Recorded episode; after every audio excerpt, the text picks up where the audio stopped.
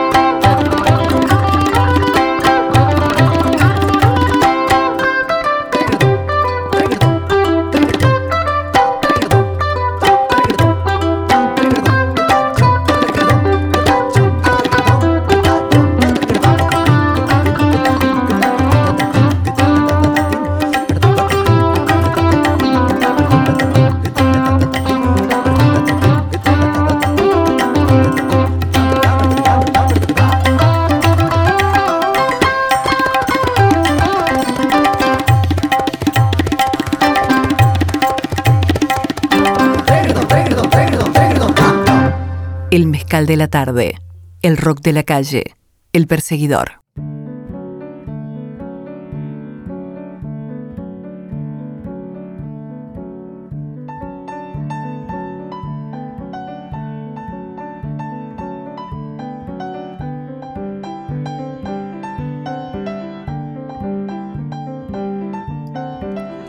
Bueno, de caminar se trata la cosa. Em, y las implicancias de caminar, digo, los riesgos de caminar, los riesgos de salir sin rumbo fijo, ¿no? Como mm, La Maga y Oliveira, eh, en esa ciudad, ¿no? Del exilio, eh, caminar de noche sin rumbo fijo, ¿no? Ese propósito. Y también eh, perderse, digo, entregarse a, esa, a ese extravío que proponen las ciudades, ¿no? Es una, es una aventura que requiere sin dudas una disposición del espíritu, pero también requiere tiempo. ¿no? Eh, ¿Quién tiene hoy en día algunas horas para salir a caminar sin rumbo fijo y perderse? Ustedes que me están escuchando del otro lado pensarán, que eh, salir a caminar y, así sin, sin ley, ¿no? Doblar acá, doblar allá y de pronto no saber bien por dónde uno está, dónde uno se halla. Bueno, ¿cuánto tiempo puede llevar eso? Bueno, todo depende, ¿no? Lo ideal es eh, que estas aventuras no tengan ni tiempo ni reloj, que no estén regidas por, por esos elementos que justamente marcan el tiempo, ¿no? Eso sería lo ideal para que bueno, esa caminata tenga ese efecto. Eh, y también creo que se trata del tiempo, ¿no? Eso que ya pareciera un bien que, mm, que no tiene precio, ¿no? No tiene precio. Todo el mundo repite en muchos casos, eh, tener tiempo es lo más valioso, es lo más preciado. Sin embargo, eh, pareciera que todo el mundo atenta contra eso, ¿no? Eh, atenta contra eh, el tiempo, ¿no? Si, digamos, si uno piensa en, en, la vida cotidiana, en el día a día, ¿no? el tiempo parece esfumarse, parece desaparecer con facilidad y realmente así se nos va la vida, ¿no? Yo creo que así se nos va la vida.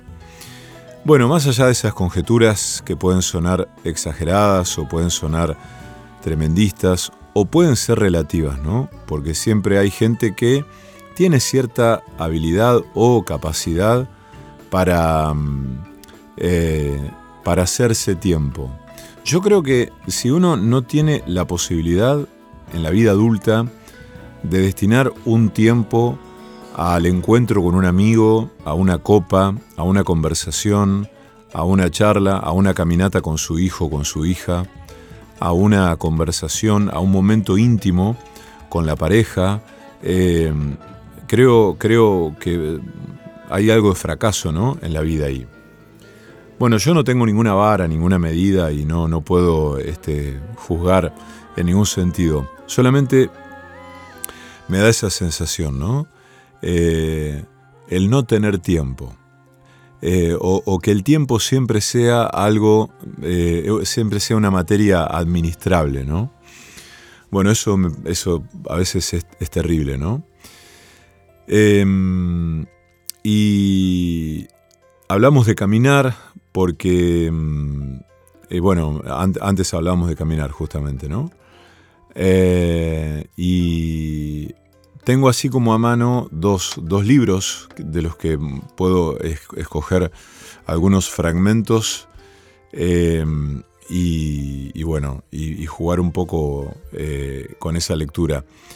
Em, eh, me acuerdo el, el, libro Una guía sobre el arte de perderse, ¿no? que recién lo citábamos, de Rebeca Solnit. Vamos a leer en un rato em, o ahora, bueno, eh, eh, algún fragmento de allí, porque realmente es, muy hermoso.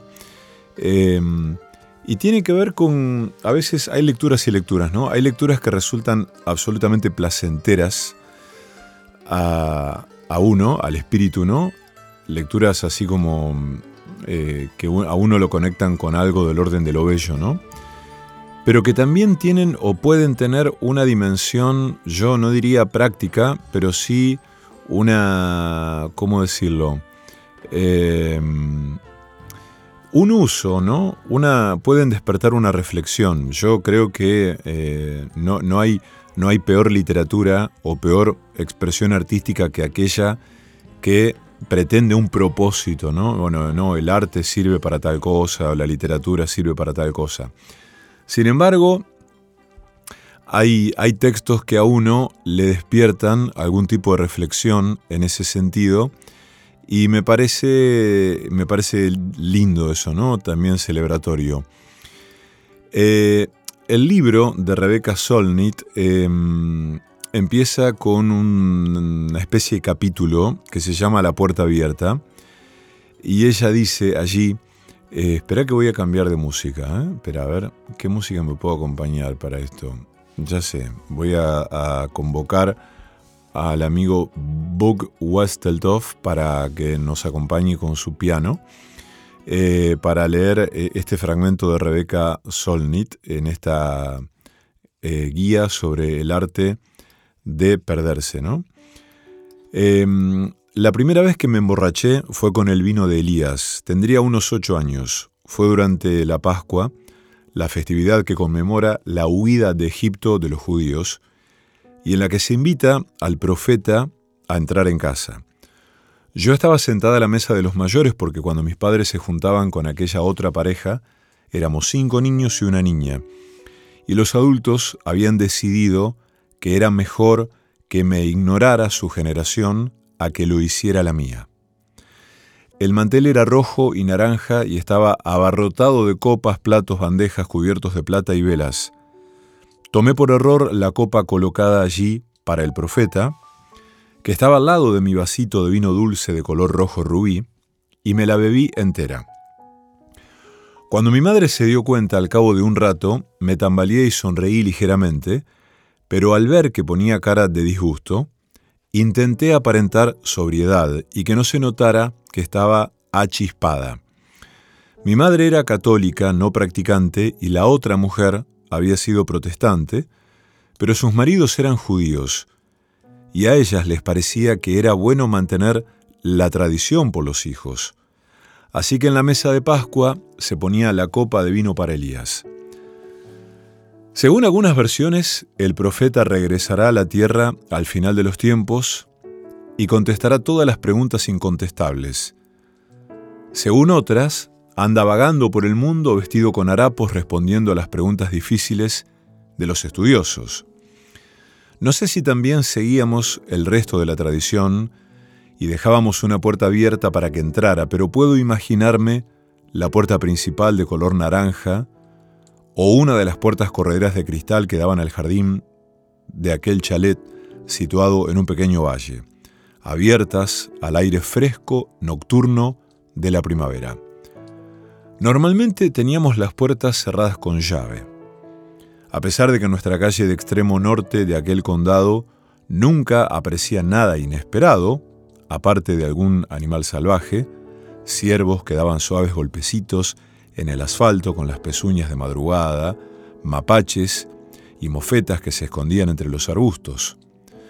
Dejar la puerta abierta a la noche, a la profecía y al fin de los tiempos habría sido una excitante transgresión de la costumbre. Tampoco recuerdo a qué nuevas sensaciones me abrió la puerta el vino. Quizá hizo más placentero el no formar parte de la conversación que se estaba manteniendo encima de mí. Quizá provocó una sensación de ligereza en aquel pequeño cuerpo para el que la gravedad de este planeta de tamaño medio se había vuelto algo tangible de repente. Deja la puerta abierta a lo desconocido, la puerta tras la que se encuentra la oscuridad. Es de ahí de donde vienen las cosas más importantes, de donde viniste tú mismo y también a donde irás. Hace tres años estuve impartiendo un taller en Las Rocosas y una alumna trajo una cita que dijo que era del filósofo presocrático Menón. Decía así, ¿Cómo emprenderás la búsqueda de aquello cuya naturaleza desconoces por completo? La copié y la he tenido presente desde entonces. Esta alumna hacía grandes fotografías transparentes de figuras nadando bajo el agua y las colgaba del techo dejando que la luz pasara a través de las imágenes, de tal forma que, si andabas entre ellas, las sombras de los nadadores se desplazaban por tu cuerpo y el propio espacio acababa adoptando un aspecto acuático y misterioso. La pregunta que trajo esta alumna me pareció la pregunta táctica fundamental de la vida. Las cosas que deseamos son transformadoras y no sabemos, o bien solamente nos creemos que sabemos, lo que hay del otro lado de esa transformación. El amor, la sabiduría, la gracia, la inspiración cómo emprender la búsqueda de cosas que, en cierto modo, tienen que ver con desplazar las fronteras del propio ser hacia territorios desconocidos, con convertirse en otra persona. En el caso de los artistas de cualquier tipo, sin duda es lo desconocido, esa idea, forma o historia que todavía no ha llegado, lo que hay que encontrar. La labor de los artistas es abrir puertas y dejar entrar las profecías, lo desconocido, lo extraño. Es de ahí de donde proceden sus obras, aunque su llegada marque el comienzo del largo y disciplinado proceso mediante el cual las hacen suyas. ¿Cómo se calculan los elementos imprevistos? Parece un arte de reconocer que lo imprevisto desempeña una función de no perder el equilibrio ante las sorpresas, de colaborar con el azar, de admitir que en el mundo existen algunos misterios esenciales y por lo tanto lugares a los que no podemos llegar mediante los cálculos, los planes, el control. Calcular los elementos imprevistos quizás sea, precisamente, la paradójica operación que más nos exige la vida que hagamos. En una célebre noche del solsticio de invierno de 1817, el poeta John Keats iba charlando con unos amigos de regreso a casa y en mi mente se enlazaron varias cosas y de pronto comprendí qué cualidad es aquella que especialmente en literatura contribuye a formar un hombre de mérito. Me refiero a la capacidad negativa, es decir, a la virtud que puede tener un hombre de encontrarse sumergido en incertidumbres, misterios y dudas, sin sentirse irritado por conocer las razones ni los hechos. De una forma u otra, esta idea aparece, una y otra vez, como los lugares señalados como terra incógnita en los mapas antiguos. Desorientarse en la ciudad puede ser muy poco interesante. Lo necesario es tener tan solo desconocimiento y nada más, dice Walter Benjamin. Mas de verdad perderse en la ciudad como te puedes perder dentro de un bosque requiere bien distinto aprendizaje. Perderse. Una rendición placentera. Como si quedaras envuelto en unos brazos, embelesado, absolutamente absorto en lo presente de tal forma que los demás se desdibujan. Según la concepción de Benjamin, perderse es estar plenamente presente, y estar plenamente presente es ser capaz de encontrarse sumergido en la incertidumbre y el misterio. Y no es acabar perdido, sino perderse, lo cual implica que se trata de una elección consciente, una rendición voluntaria, un estado psíquico al que se accede a través de la geografía. Aquello cuya naturaleza desconoces por completo suele ser lo que necesitas encontrar y encontrarlo es cuestión de perderse. La palabra lost, perdido, viene de la voz los, del nórdico antiguo, que significa la disolución de un ejército.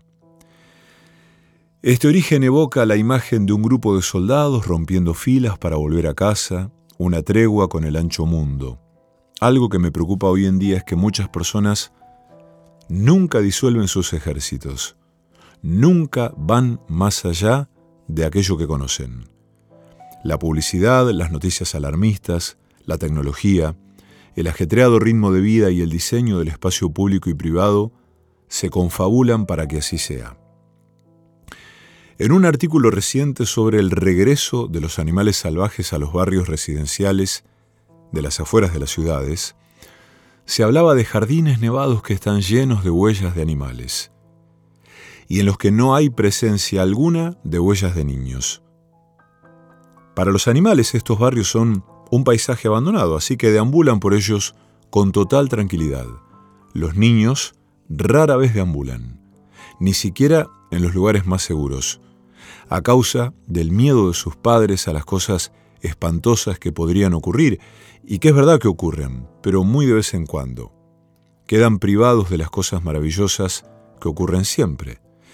En mi caso, ese deambular durante la infancia fue lo que me hizo desarrollar la independencia, el sentido de la orientación y la aventura, la imaginación, las ganas de explorar, la capacidad de perderme un poco y después encontrar el camino de vuelta.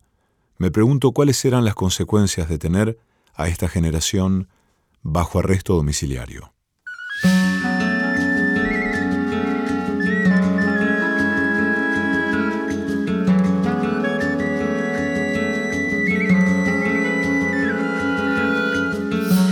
Tiempo, no hay hora, no hay reloj.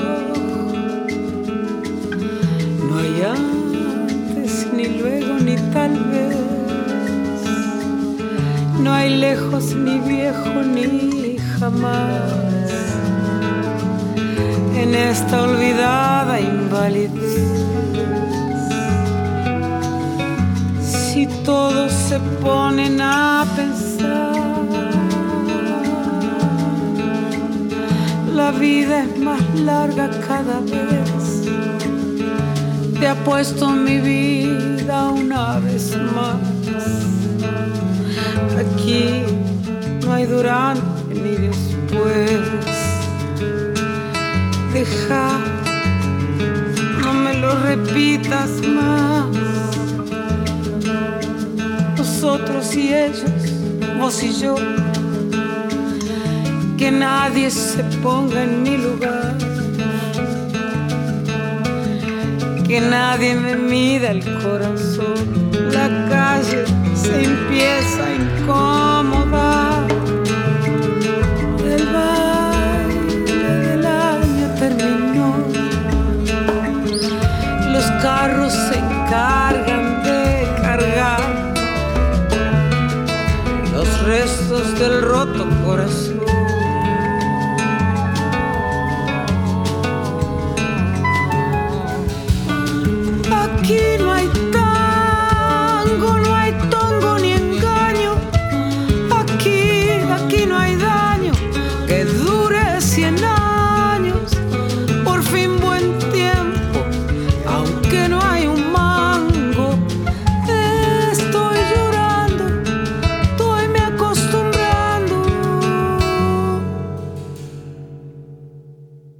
Acá en esta cuadra viven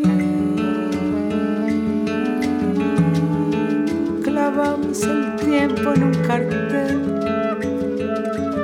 Somos como brujos de reloj. Ninguno parece envejecer. Mi abuelo me dijo la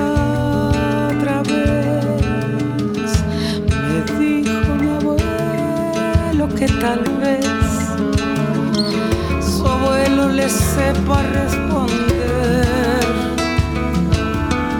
Si el tiempo es más largo cada vez.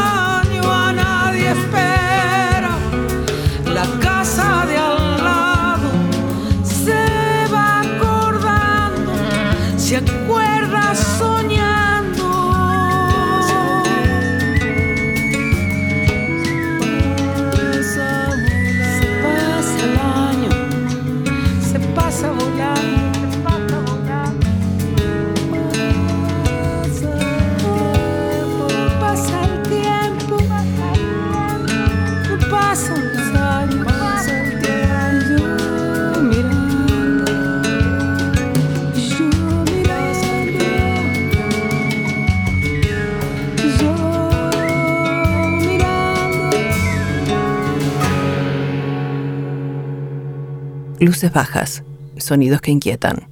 El perseguidor.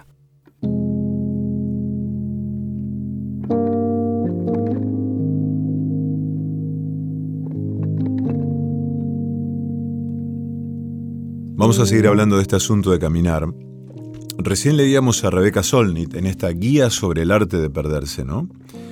Pero vamos a leer un fragmento de un libro hermoso que se llama Caminar, Elogio de, los Caminos y de la Lentitud de David Le Breton. Eh, estoy viendo de qué año es este libro, ¿no? Mm, mm, mm. Bueno, es un libro, a ver, no creo que sea de 2014, ¿no? Pero bueno, 2012. Creo que desde- es de 2012, bueno, no importa. Es un dato. Vamos a suponer que es del año 2012. La traducción que tengo aquí a mano es de Víctor Goldstein. Y el tipo habla, haciendo una, más que una filosofía, yo diría una poética, de caminar, de esta, esta rendición placentera y voluntaria, ¿no? Caminar es tener los pies en el suelo en el sentido físico y moral del término, es decir, estar lleno en su existencia, y no junto a sus pompas para retomar una fórmula muy conocida. El camino recorrido restablece un centro de gravedad cuya falta alimentaba el sentimiento de estar en una situación inestable con su existencia. Caminar es recuperar su camino una manera de progresar de pronto a pasos de gigante. La voluntad, de, la voluntad es despedirse de sí mismo para volverse otro con el correr de la progresión, desgastando la enfermedad y las tristezas. Las primeras horas de una caminata aportan un alivio de las preocupaciones, una liberación del pensamiento menos proclive a la rumia, y más solicitado por una búsqueda de solución debido a la apertura del espacio, que parece ampliar la mirada sobre las cosas. La caminata es un volver a empezar, un refugio interior para reconstruirse expurgando un momento toda solicitación exterior a la reconquista de sí. Es una bella escapada lejos de las rutinas de pensamiento o de existencia, y hasta de aquellas de la inquietud o de la tristeza. El pensamiento mismo recupera su movimiento. Al poner el cuerpo y los sentidos en el centro de la experiencia, en un modo activo, restablece al hombre en una existencia que a menudo se le escapa en las condiciones sociales y culturales que hoy son las nuestras. La desorientación o el sentimiento de no poder ya zafar de circunstancias penosas y de imposibilidad de proyectarse en el porvenir. Sin embargo, no es la vida la que está frente a uno, sino la significación que le adjudicamos, los valores que ponemos en ella. El individuo en ruptura con su existencia ya no sabe a dónde va, a dónde está, tiene la impresión de estar condenado a quedarse atascado para siempre frente a un mundo que se le escapa. Salir del atolladero implica la fuerza interior de abrir una ventana en ese muro, es decir, echar un camino sin sentido, fabricarse una razón de ser, una exaltación, provisoria o duradera, renovar el sentimiento de existencia. La salida depende en ocasiones del camino abierto delante de uno por una caminata de larga duración. Para otros, que no tienen los medios de alejarse de su casa, caminatas breves y repetidas son una salida posible para recuperar un asidero sobre su existencia.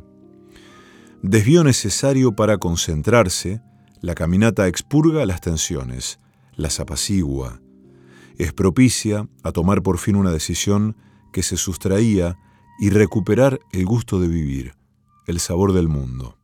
Fuente de sacralidad, de reencuentro consigo mismo, la caminata vuelve a encantar el mundo. Es también una manera de recuperar su centro de gravedad tras haber sido apartado de sí por los acontecimientos de la vida. Al descubrir su entorno a paso y altura de hombre, pone en posición de descubrirse, de recuperar algo esencial que solo a uno pertenece y que a veces rubrica un renacimiento. El paseo sin duda es más ritualizado.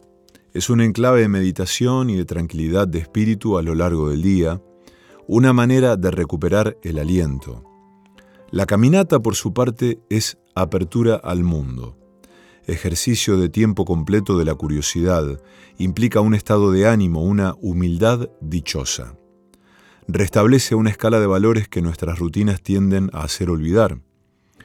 El caminante está desnudo en su entorno, contrariamente al automovilista o al usuario de los transportes colectivos, se siente más responsable de sus actos y difícilmente olvida su humanidad elemental. La caminata desnuda, despoja, invita a pensar el mundo en el cielo abierto de las cosas y recuerda al hombre la humildad y la belleza de su condición. El peregrinaje era, antaño, una liberación de los pecados, una certidumbre de no morir en estado de pecado mortal. Aquel que moría al borde del camino ganaba el paraíso. En la actualidad la búsqueda es más bien la de una purificación de sí, de un examen de conciencia, en una perspectiva totalmente profana. Como cualquier hombre, el caminante no se basta a sí mismo, busca en los senderos lo que le falta. Pero lo que le falta es lo que constituye su fervor. A cada instante espera encontrar lo que alimenta su búsqueda. Siempre tenemos la sensación de que al final del camino algo nos espera, algo que solo a nosotros estaba destinado. Una revelación está no lejos de allí, a algunas horas de marcha, más allá de las colinas o del bosque, y la vaguedad del paisaje sigue alimentando la convicción de que es inminente la manifestación de un secreto. Tomamos ciertas rutas en el deseo de que profundicen en la memoria una inscripción luminosa. Todo camino está primero sepultado en sí mismo antes de que se reproduzca bajo los pasos. Conduce a sí mismo antes de llevar un destino particular. Y en ocasiones abre por fin la puerta estrecha que desemboca en la transformación feliz de uno mismo. Salgo a pasear, ya me de ir con mi cantar. Al universo pido permiso y si molesto pido perdón. Pido salud, pido alimento, pido canción. Salgo a pasear, ya me de ir sin pestañear. Para la noche sigo la luna, durante el día la luz del sol y a cada hora brilla tu risa, puro candor. Salgo a pasear, ya me de ir de este lugar. A los amigos digo ya vuelvo, al horizonte digo ya voy, y a tu cariño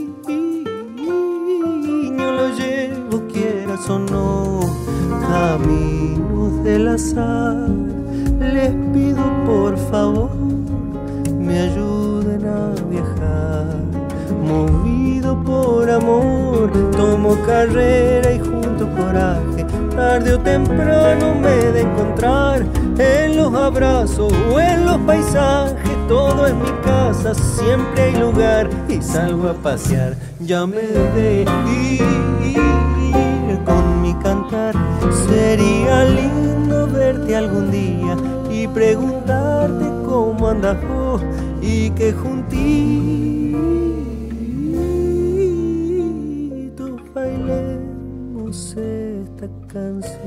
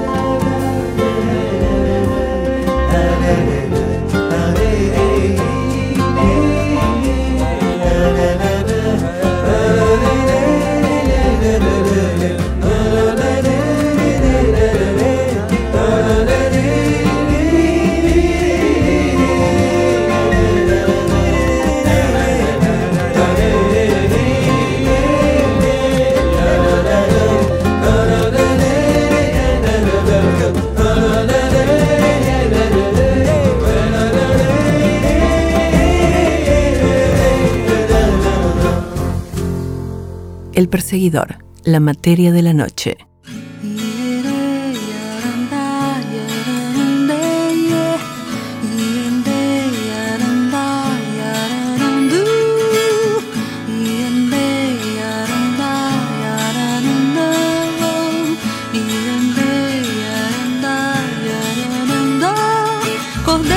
Deus que tirai os pecados do mundo, tem de piedade pecadinhos que de tão pequenininhos não fazem mal a ninguém. Cordeiro de Deus que tirai os pecados do mundo, tem de piedade dos pecadinhos que de tão pequenininhos não fazem mal a ninguém. Perdoai nossas faltas quando falta o carinho, quando flores nos faltam, quando sobram espinhos. Eu que vivo na flauta, vivo tão pianinho, vou virar astronauta pra aprender o caminho. Cordeiro de Deus que tirai os pecados do mundo, tem de piedade dos pecadinhos que de tão pequenininhos não fazem mal a ninguém. Cordeiro de Deus que tirai os pecados do mundo, tem de piedade dos pecadinhos que de tão pequenininhos não fazem mal a ninguém. Perdoai nossas faltas quando falta o carinho, quando flores nos faltam, quando sobram espinhos. Eu que vivo na falta, vivo tão pianinho, virar astronauta pra aprender o caminho.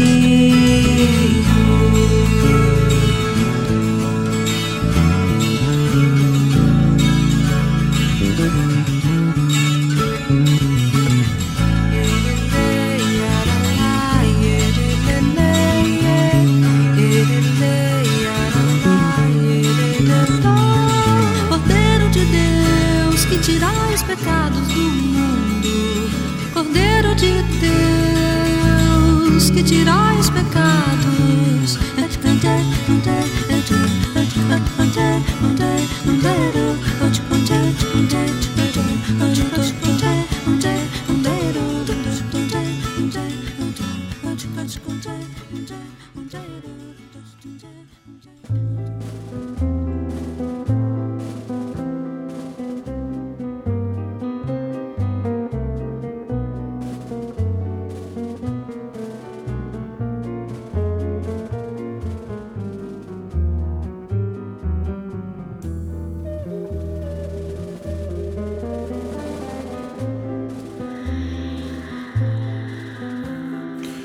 Bueno, caminar es gratis, ¿no? Los gatos son gratis, decía el querido Julio Cortázar, ¿no? Em, el tema no es que las ciudades no están hechas para caminar. Hay, hay ciudades, perdón, me corrijo, hay, mm, hay gente que eh, ha, ha recorrido ciudades, que conoce ciudades que no están hechas para caminar, eso es cierto.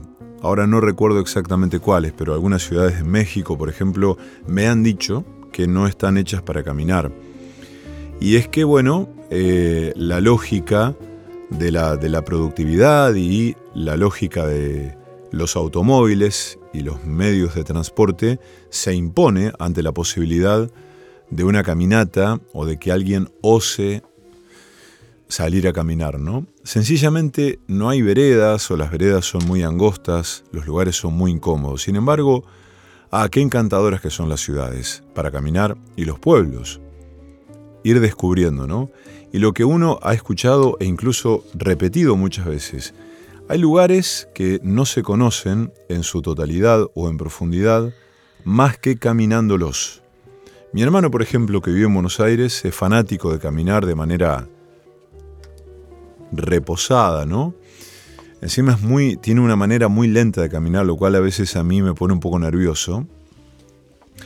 Y, me repite todo el tiempo, dice, mira, mira, ese, mira ese lugar, mira esa casa. Si nosotros no estuviésemos caminando por aquí, no advertiríamos eso. Y tiene toda la razón. Y así un montón de cosas, ¿no? Em, bueno, hay, hay, muchas razones también por las cuales em, eh, uno quizá deje de, caminar, ¿no? Em, por ejemplo, eh, eh, está en, Argentina, en algunos lugares, está la cuestión de la inseguridad. No, es menor eso, ¿no? Porque estaríamos eh, ignorando una cuestión que, no, es, no es menor aquí, ¿no? Lo sabemos todos, ¿no? ¿Cómo salir a caminar de noche? Y te afanan, querido. Es así. Es así, ustedes me dirán y con toda la razón del mundo. Eh, vamos a invitar a leer un poema de Mary Oliver a nuestra lectora mexicana, amiga queridísima Ariday Barrera porque nos gusta el modo en que tiene de leer, nos gusta la música de su voz, de su lectura, y nos regala este poema de Mary Oliver.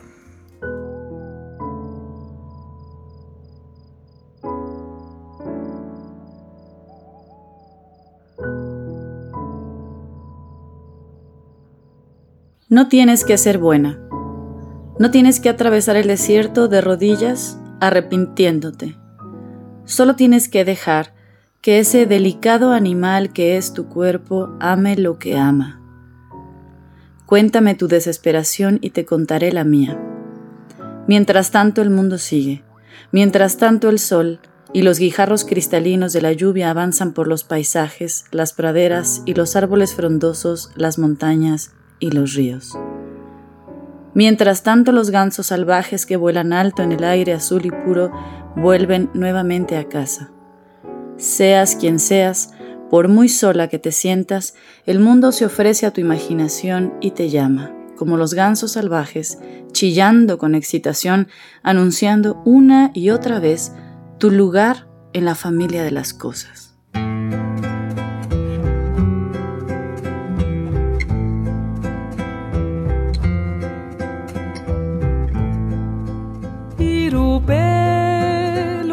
verde que va florecida de blanco nupcial. Irupe luna verde que va.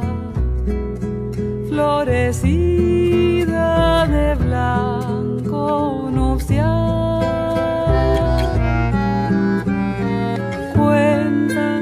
Vieja historia río, enamorado de una indiecita, con voz de bruma la cortejaba. Y en su lecho de barro, peces de plata, con brazos de agua la acariciaban, mientras la muerte los acechaba. Irupé, selva y agua serás por el río Paraná.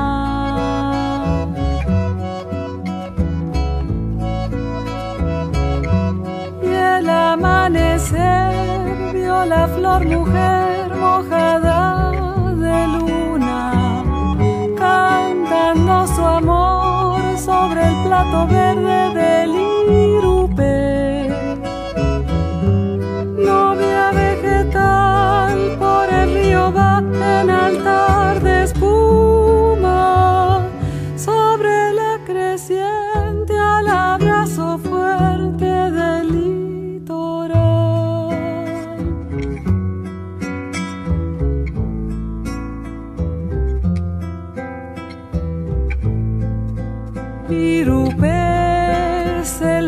agua serás por el río que va.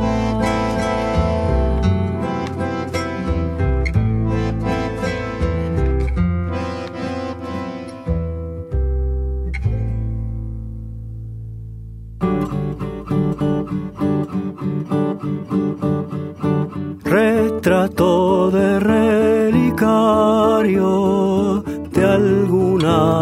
enterrada, naftalina entre los diarios y una trenza empaquetada.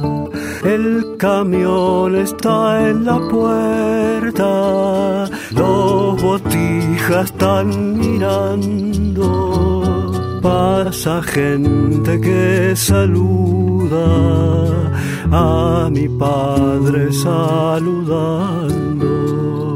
De los muebles desarmados, de los muebles apretados, de los muebles obligados, una lágrima rodaba se subió a mi cara, se instaló sin decir nada, igual que la sangre cuando mejilla ruborizada. El vacío fue creciendo en los cuartos y en el baño. El silencio fue tomando poco a poco todo el patio. En los últimos cajones encontré con mis hermanos viejas carpetas de escuela 1944 retrato de relicario de alguna tía enterrada. Naftalina entre los diarios. Una trenza empaquetada.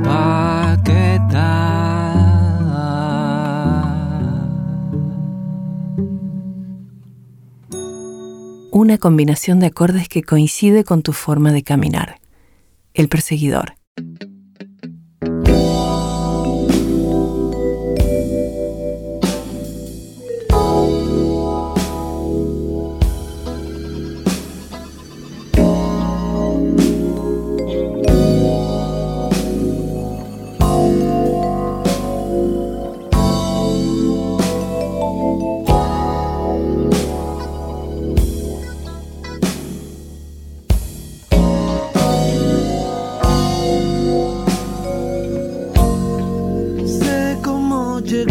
Llegaste a